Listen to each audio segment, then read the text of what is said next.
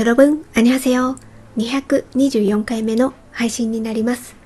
今回は、ホテルデルーナを見ましたので、その感想を話したいと思っております。よろしくお願いいたします。このドラマは2019年の韓国ドラマです。私が2023年10月の時点で見たのは、ネットフリックスで、こちらで全16話でした。このドラマを見たきっかけなんですけれども、ネットフリックスで配信が始まったんですよ。それがつい最近で。で、やっぱりこう、配信始まりますってなりますと、トップページを見ても、だいぶこう、目立つところにね、情報が上がってくるんですよ。で、もともと、ま、あの必ず見ようと思っていたほどではなかったんですけれども、気になる作品ではあったので、まあ、いずれは見ようかなとは思っていて、で、なおかつ、私ちょっと前に、えっ、ー、と、何でしたっけえっ、ー、とですね、王になった、あ、そうですね、王になった男の配信をしてます。この時にもちらっと言ったんですけれども、ホテルデルーナは、あの主,、まあ、主人公カップルとしてヨジングが出てるんですよね、その一人として。で、この人が王になった男にも出ていて、で、それは9月30までだったんですよ。ネットフリックスの配信の期限が。で、それが分かっていたので、で、その時もホテルデルーナがもう配信が始まるっていうのも分かっていたので、多分ホテルデルーナを見てヨジングがを見たら、あ、この人どんな作品に出てたんだろうってね、多分見たくなるだろうと。それで王になった男が9月30までで見れなかったってなったらちょっとがっかりみたいな感じに思うだろうなっていうことがなんとなく予想ついたのでまあ先に王になった男を見たんですよ。で、あの、あ、見ておいて正解だったなっていうふうに 思いました。後からね、なんか、ああ、何日までだったんだって思うくらいだったらね、あ見ておいてよかったっていうふうに思いたいですからね。うん、なんか、ほんとその通りだったなと思いました。で、あの、王になった男も見終わって一ランクついたので、あ、次はホテル出るなっていうふうに思って見てみました。で実はあのお気づきの方がいるかどうかわからないんですけど私この配信を収録してるのがこのホテルデルーナの全16話ですね。これを見終わったえっ、ー、とね見終わってからね1時間も経ってないんですよ。だからね最終回にかけてもう泣いて泣いてそれで終わって、はーって一息ついて、まあ、そのなんか気持ちが残ったまま、今そのまま収録を、あの、ちょっとね、あの、な、何について喋ろうかなっていうのをちょっとパッと頭の中で整理して、で、それで今収録を撮ってるっていう感じなので、ちょっとね、なんていうかな、軽い、まあ、疲労感、疲労感って言ったら、うん、適切ではないかもしれないですけども、ちょっとなんか、ふっと、ああ見終わったなみたいなこう余韻に浸りつつ、で、人泣きして落ち着いて、それで今喋ってるっていう感じですね。でもあの泣いたっていうのは、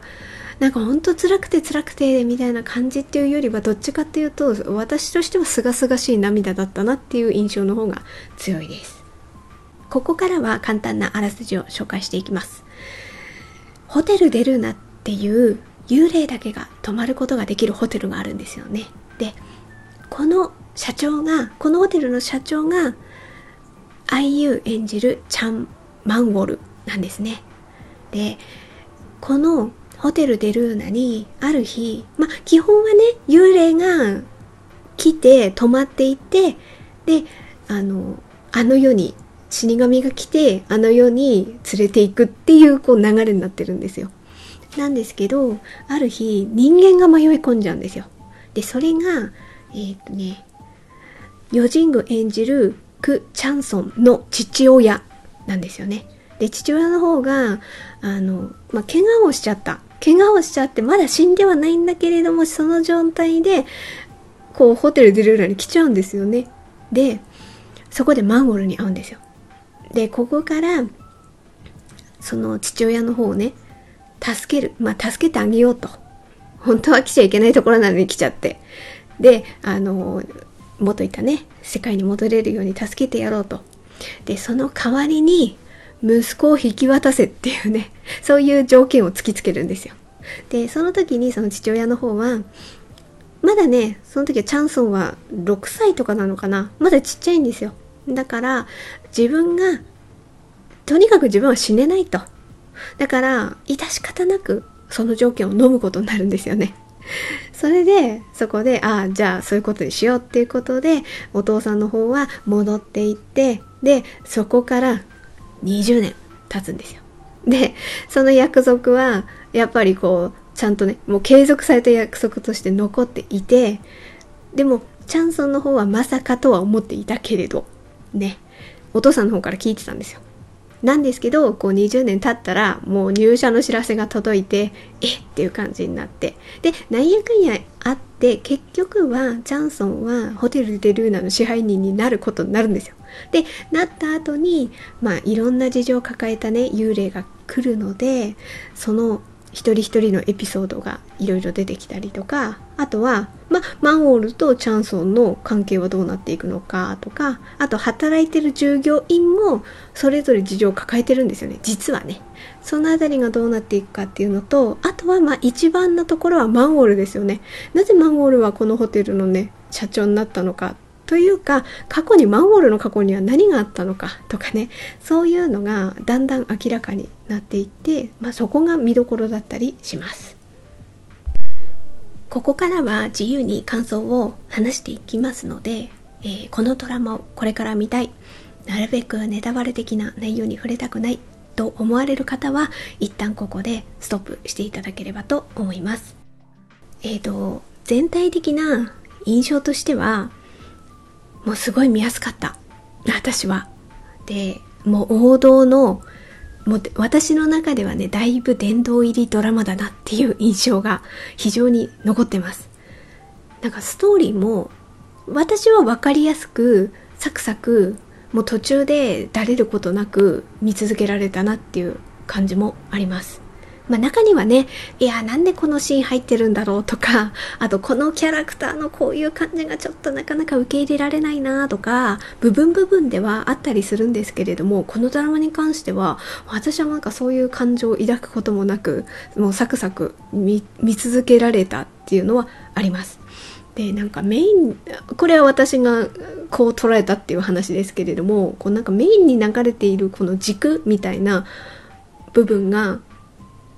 なんか私も納得したしそこが非常にこう刺さった部分でもあるんですけど、まあ、その軸って何かっていうとまあファンタジーなのでその人が亡くなってでそこからどうあの世にね行けるかっていうところを描いてるんですよね。でその亡くなった時の状況ってやっぱいろんなあ背景皆さんそれぞれ違うわけですよね。で中には非常に腑に落ちない納得できない理不尽な思いを抱えてる人も中にはいるんですよね。そういう様々な事情を抱えていく中で、でもあの自分が死んでしまったって事実はもうそうなってしまったら変えられないんですよね。で変えられない状況においてそのことに対してどう折り合いをつけていくかっていうところをなんか見てる側は見届けていく話だなっていうふうに感じました。もう大なり小なりあるんですよね。そのその人の背景が。で前半の方はそのホテルデルーナに泊まりに来るお客さんをちょっとなんか一人一人に焦点を当ててその人にはこういうストーリーがあってっていうでこういう出来事があったからじゃあこれをどうしていこうかみたいな感じでマンウォールとチャンソンが関わっていくっていう感じなんです。でそれが後半になっていくにつれてだんだんその働いてる従業員ですね特にねえーと、バーテンダーのキムさんとあと客室長のソヒさんとあとホテルのフロントマンのヒョンジュン。この3人がメインの従業員としてずっと出ている中において最初はこうなんかひょうひょうとしてるんですよね。ひょうひょうと楽しくそれぞれの仕事をしているっていう感じなんですけどでその3人となんかこうチャンソンは支配人としてポンと入ってくるのでだからそこの3人とチャンソンがどうなんか信頼関係を結んでいくかみたいなとこも見どころだったりもするしあとはそれぞれにねその3人の背景にあこんな過去があったんだっていうのがだんだんこう後半に連れて分かってくるのでそのなんかストーリーを味わっていくっていうところも非常にこう見せ場がねたくさんあってよかったなっていうふうに思いました。まああとはその軸になるのはやっぱり一番はマンオールのストーリーにはなっていくんですけどね。でここからはちょっと良かった点をいくつか挙げていこうかなとは思うんですけれどもまずはね主人公2人のキャラクターですね。おー良き。すっごい良かった。なんか例えば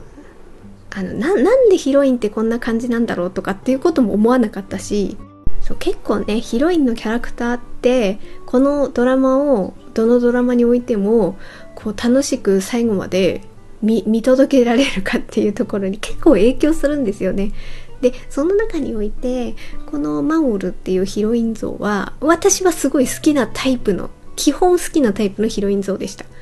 えっ、ー、とねカラッとしてる。ではっきりとなんかねうじうじしてないんですよね。でねあのねちゃっかりさんが私好きなんですよ。これでマンゴールもなんやかんやでちゃっかりさんなんですよ。でそこがちょっとあの、ズケズケって出すぎると、チャンソンにたしなめられるみたいな、そんなにお金を使うなんてとかね、そういうところをたしなめられる。ちょっと当たりも確かにはきついけれども、でも可愛げもあるっていう、なんかすごいね、あ、このヒロイン好きだわって、もう最初からね、それはね、あの、最初の方が当たりはきついんだけれども、それでも、こう、可愛らしさももうにじみ出てるから、すごい見やすかったですね。だからねそのヒロインのキャラクター像もいいしあとはそのチャンソンね。チャンソンもねこの人基本誠実な人ね。最初から。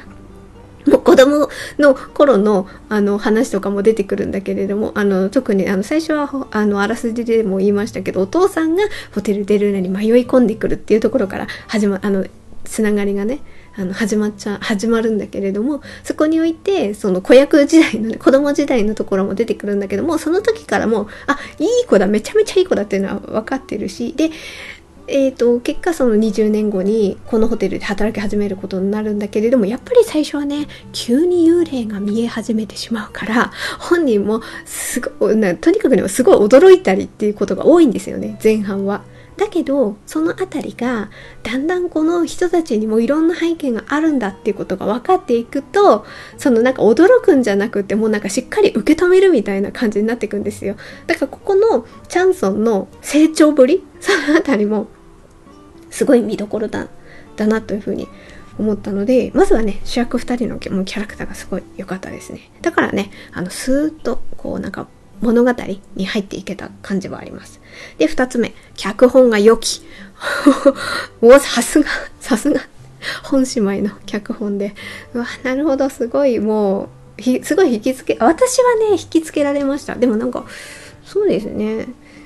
結構、いろ、まあ私の観測範囲なので、何とももちろん言えないですけれども、もちろんすごい好きだっていう方もいらっしゃるのはもちろんわかる上において、でも、なんかこうみみな評価がちょっと厳しいような気はする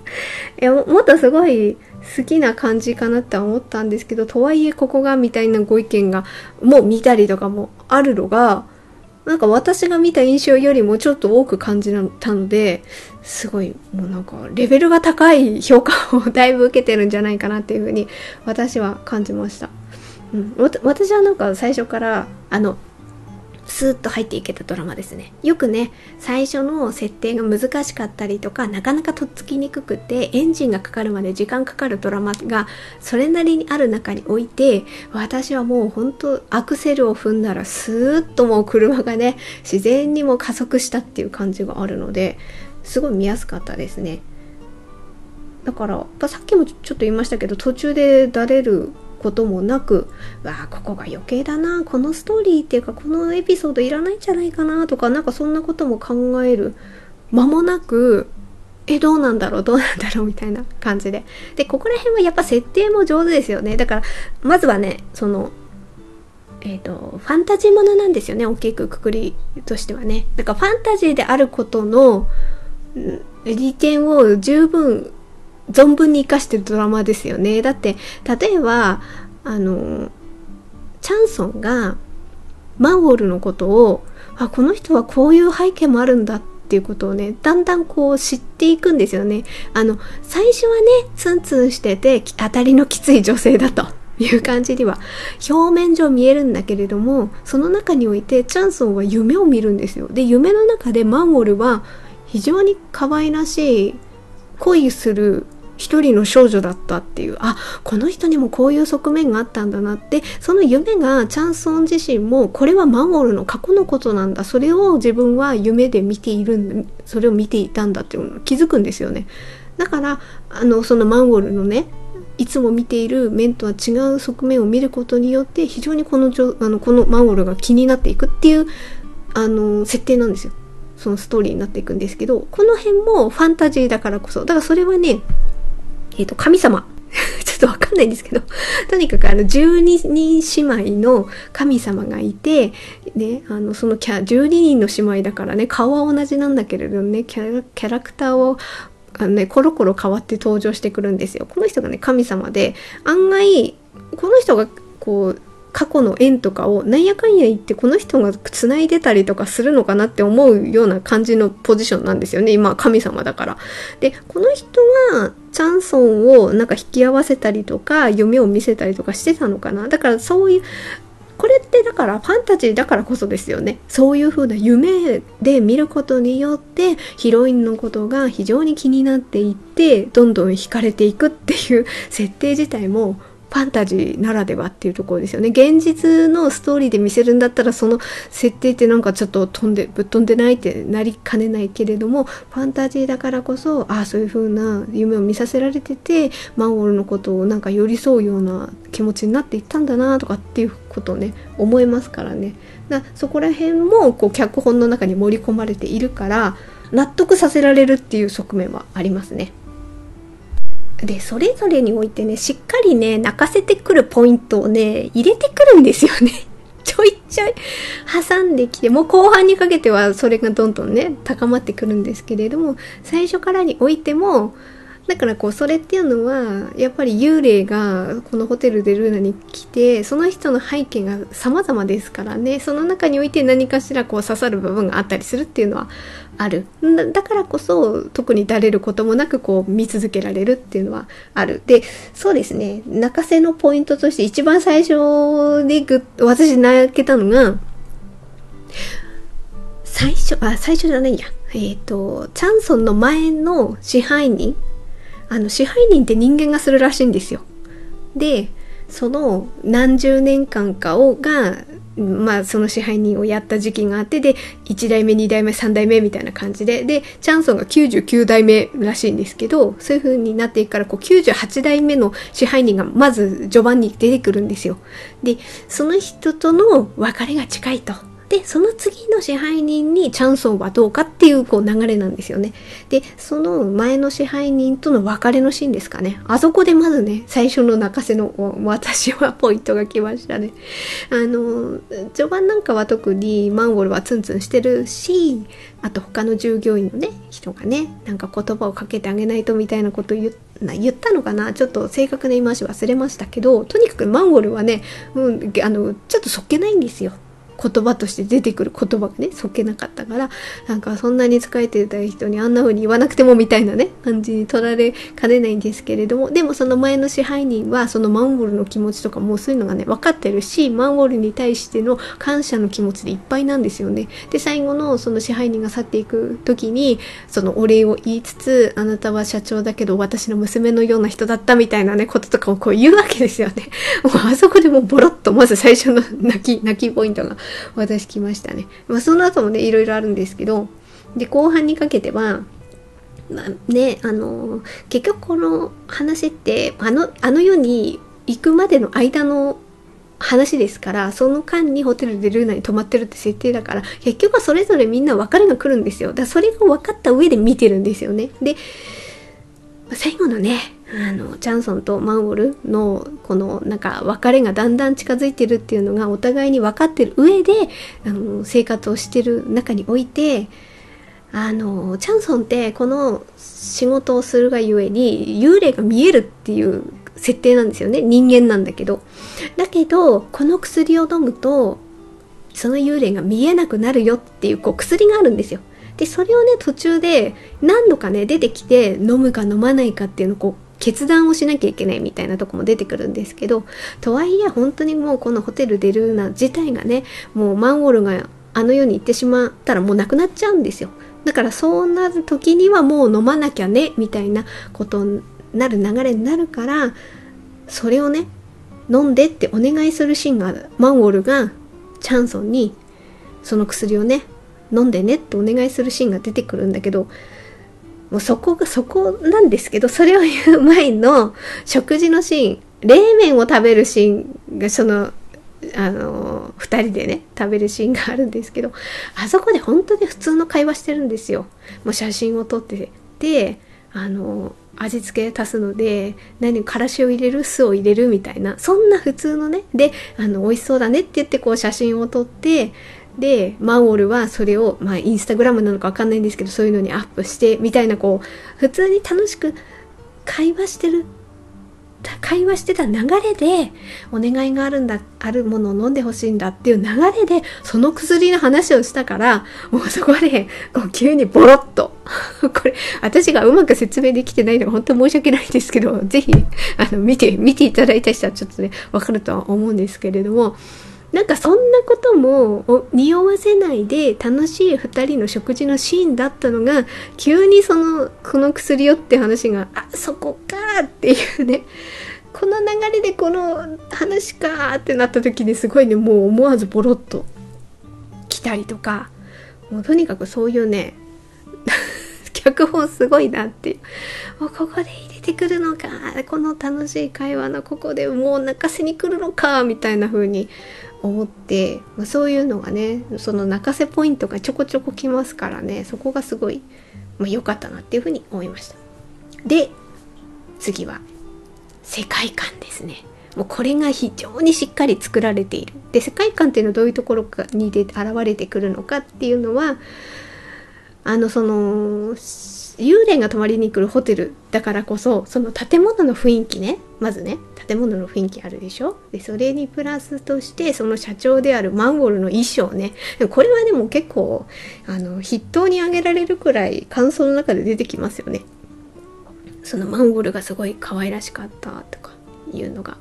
でその衣装もそうだその何ていうかなその雰囲気にすごく合ってるしコロコロこの衣装が変えられてくるどの衣装もねちょっとこう目にすごいハッと止まるようなねでそれをしっかりマンウォルが着こなしてるところがねすごいですよね。全然なんか服に負けてないんですよ。でメイク特に口紅。あの口紅ってね絶対ね他の人やったらもうすごいだいぶ浮きますよ。あの色の。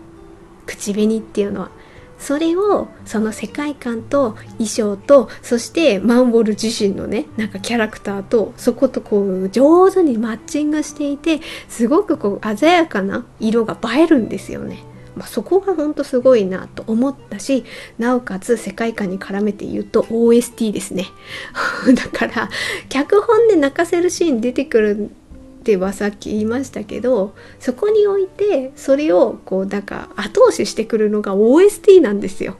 もうだいぶこれにこう流れてこうそのシーンにねいい感じにマッチして流れてきてもう涙を誘うっていうね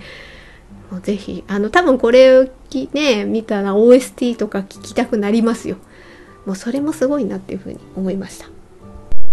でここからはここがこうだったらとかちょっとここは突っ込みたいみたいなねなんかそういう風に思うポイントをいくつか挙げていきますとまあいくつかっていうか大きく2つですね今回はね。まずねホタル。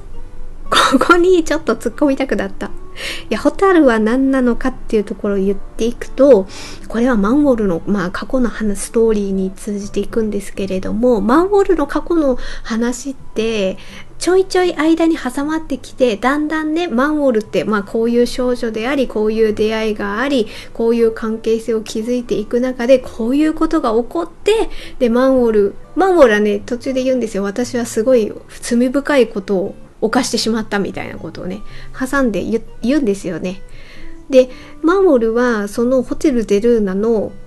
なんかね、呪われてるというか囚われてるというかまあそういう表現としても出てくるんですけどなんとなくこう社長としてやってるけれども結果それはね閉じ込められているとも言えるっていうことなんですよね。だからマンウォルの中ではこの恨みですよね。それを晴らしてあの世に行くっていうことが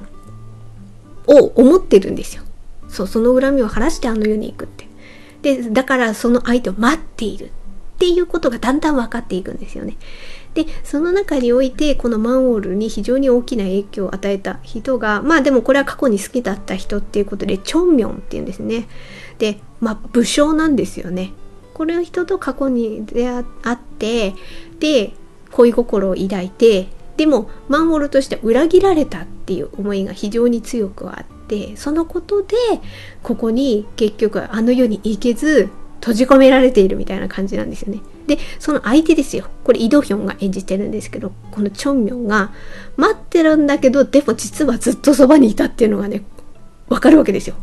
でこれがホタルだったっていうここのここのホタル？っていうとこには、私はちょっとここがなんか拍子抜けというか、どういう風に出てくるんだろう。でも、なんとなく、これチャンソンなのかっていう、ちょっと後半においてね、チャンソンが一回あの世になんか通じるトンネルみたいなところを、あの子供が迷い込んでしまったっ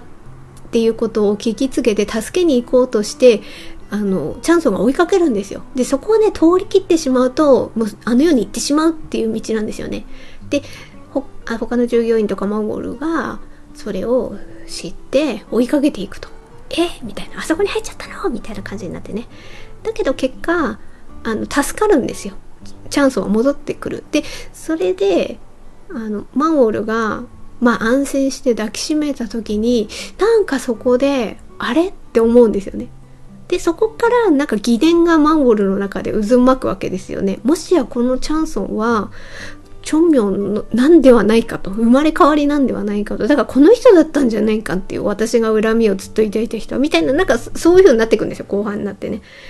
でも結局違うんですよ。それは結果としては違くてで実は長明はホタルだった。そこにいたっていう。ね そそそそれホタル。え？ホタル？そそこですかね。そこがなんかなんかそのこの壮大なストーリーにおけるでチョンミョンっていうのはそのマンゴルある意味なんかきっかけみたいなものですからねそこでチョ、えー、マンゴルが非常に強い恨みを抱いたことによってそれがホテル・デルーナの社長になることとなんかつなつな結果つながってるんですよねその強い念みたいなものがねつながっちゃっているわけで。だからいつまでも旅立てないわけですよね、マンゴルは。その相手がね、この、このチョンミョンの扱いが、それはどうなんだろうってちょっと私はふと思ってしまったところを突っ込みたかったっていうのはあります。で、これが一つで、ホタルだったってとこですね。で、もう一つ。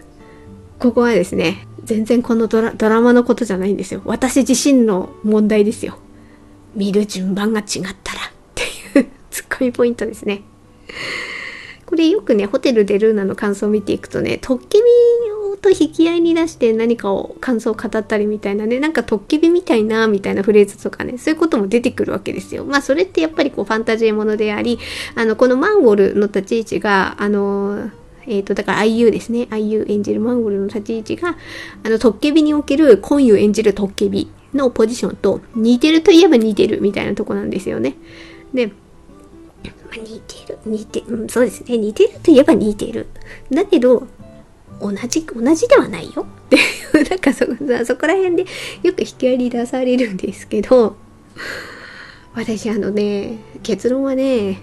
トッケビより先に、あ、だから結局ね、トッケビを私去年とかに見て、だいぶこうカンドラ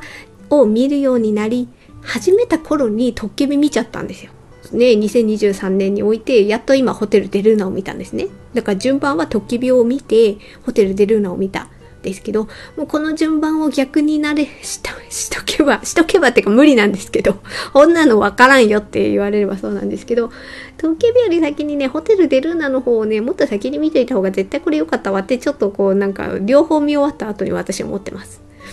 これなんでかっていうと、トッケビはね、やっぱね、レベルが高い。いろんなことにおいて、いろんなことにおいてレベルが高い。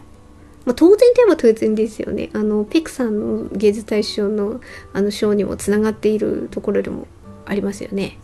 トッケビは。だから脚本ですよね。そのあたりで、うん、うん、それは納得だなとは思ったりもするし、だからトッケビはやっぱすごいんですよ。それはしょうがないんだけど、私あのトッケビをなんかカンドラってこういうのあるあるだよねとかって今だったらわかるんですけど、そんなものも全然何にもわかんないうちにトッケビ見ちゃ、見ちゃったっていうのも変ですけど、見てしまったんですよ。だからゆえにね、相当で、やっぱね、刺激が強すぎたかな。私、もうちょっとね、分かった上でトッケビ見たかったら、もうちょっとなんか咀嚼して、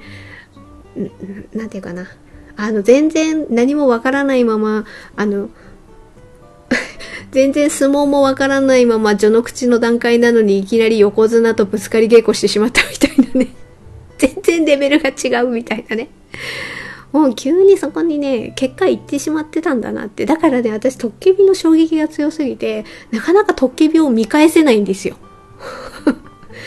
もうちょっとカンドラを見て、ある程度咀嚼して、あ、カンドラこう、こういうの来るよね、みたいなこともね、なんとなく分かった上で私、トッケビ見た方が、だから、殿堂入りのすごい作品といえば、すごい作品なのは変わらないんですけど、衝撃がちょっとね、強すぎてね、それだったらホテル出るなで、ちょっとなんか鳴らしておけばよかったっていう気持ちがありますね。ホテルデルーナの方が、なんか先が分かった上で、それをしみじみ味わえるタイプの私ドラマだなっていう印象があります。一方、トッケビは、トッケビもね、その最後はこういう風な方向に行くんだろうっていうのがだんだんわかるわけですよ。だってやっぱこういう演じるそのトッケビの思いって明確でしたもの。この剣を抜いてくれるのはトッケビの花嫁だけで、そしたら自分は死ぬことができるっていうのがね、大きな軸としてあるから、そこでどういう風にね、気持ちが動いていくかっていうの。でもやっぱりそこのなんか軸に流れている思いってほんと切ないですよねっていうことなんですよね。で、その中において、まあいろいろね、うんたくちゃんと関わることによって、こういう、えー、トッケビの中にもいろんな感情が出てくる。だけれども、でも、そこでほら、上がられた運命が出てくるわけじゃないですか。あそこで、えー、こんな風になっちゃうの？みたいなことが 出てくるわけじゃないですか。それの設定ってそれすごいけど、だからすごい印象には残るんですけど、もう、なんていうかな、ヘトヘトになってね、もう、もう、呆然自失みたいな気持ちになっちゃうわけですよ。そこの、あの、後半に畳みかけてくる展開がね。それよりもこっちのホテルデルーナの方が分かりつつ、なるほどって思いつつ、一歩一歩そこにこう、なんか心の準備をして、その日を迎えるみたいな気持ちで見れるドラマではあるんですよね。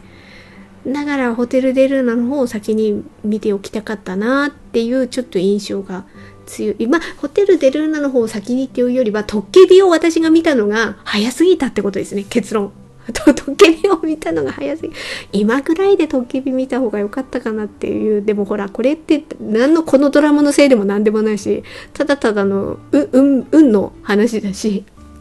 ただでは言っても仕方ないし、みたいな感じなんですけど、まあなんかそんな風にちょっと思いました。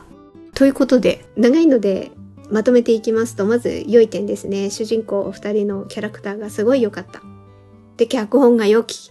世界観がしっかり作られてっていうところですね。で、ツッコミポイントは、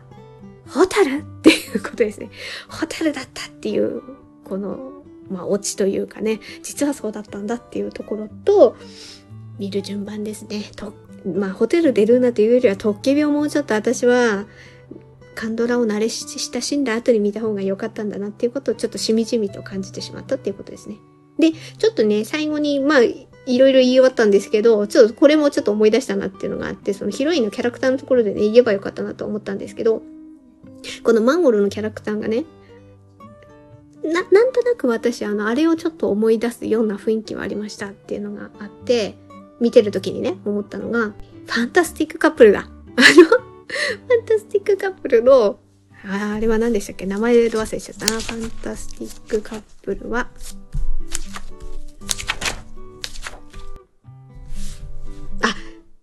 サンシル？サンシルサンシルえっ、と、ハン・イェスルが演じるのがサンシルなんですよ。で、このサンシルが、もうサンシルもすごいツンツンなんだけど、まあ、実はちょっと寂しいとか、実はそういうのもあったりして、っていうとこが、あのほら、脚本が同じだからね。で、ファンタスティックカップルの方がもっと前に2006年で、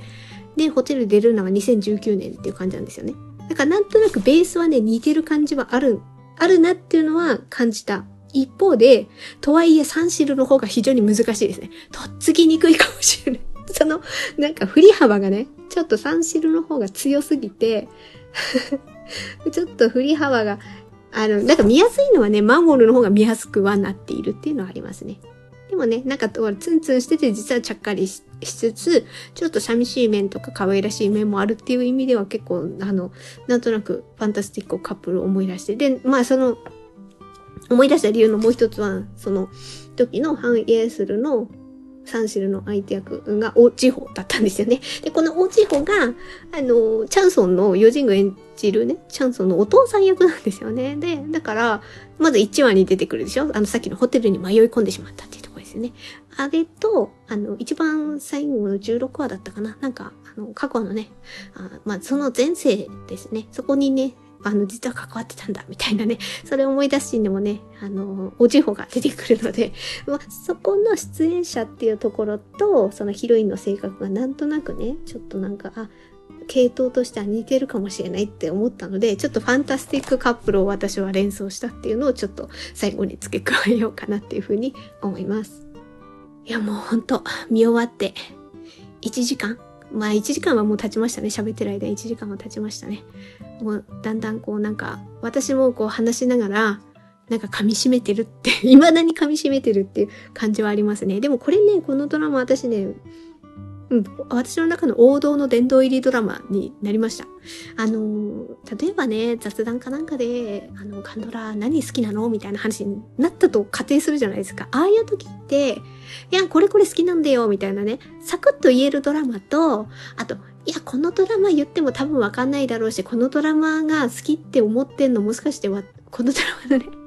魅力を、なんかここまで、あの、すっごい感じるのは私くらいかもしれないなとかって、なんかそういうね、タイプが違うドラマってあるわけですよ。で、その中において、このホテルでルーナはね、なんか誰にでもね、こう、あ、このドラマすごい良かったんだよってこうね、言えるタイプの王道のなんか殿堂入りドラマだなっていうふうに思いました。なんかそれまでは、でもこれも外せないとは外せないんですけど、例えば愛の不時着なんですよ。で、これはでも確かに私がカンドラを見るきっかけであるドラマであることは間違いないから王道ドラマとしてもう殿堂入りは間違いないんですけど、ずっと殿堂入りはしてるんですけど、ただ、愛の不時着っていうとあまりにももうなんか王道すぎる部分もあるので、ああ、はいはい。みんなそう言うよね、みたいなドラマになってるじゃないですか。愛の不時着ってあまりにもね、凄すぎるがゆえに。さあ、そこにおいて、プラスで言うんだったら、あ、ホテル出るのも言えるな、みたいな風なドラマにちょっとね、このドラマは加わったくらい、私は非常に好きなドラマだなっていう風に思いました。ということで、もう言い、言い足りないことはないかな。ちょっとね、あまりこう気持ちが整ってない状況の上でスタートした今日は収録だったので、でもあの、私はこういうと、と、たまにはね、こういう収録もタイミングが合えばね、もう泣いた泣いた後でまだ落ち着かない間のこの鮮度のまま喋ってしまうような収録っていうのも、あの、すごい好きだったりはしますので、過去に今パッと思い出すのは何ですかね？イニョン王妃の男とか、あとは、もっと最近で言えば私たちのブルースとかかもかな。そのあたりもなんか見た直後で落ち着かないうちに喋ってますみたいなこと言って喋ったような気がするんですよね。はい。まあそういうドラマの中のちょっと今回もね、あの一つに加わったなっていうふうに思いました。あの声で残すっていうのがやっぱ私はそこがなんかダイレクトに伝えられるあの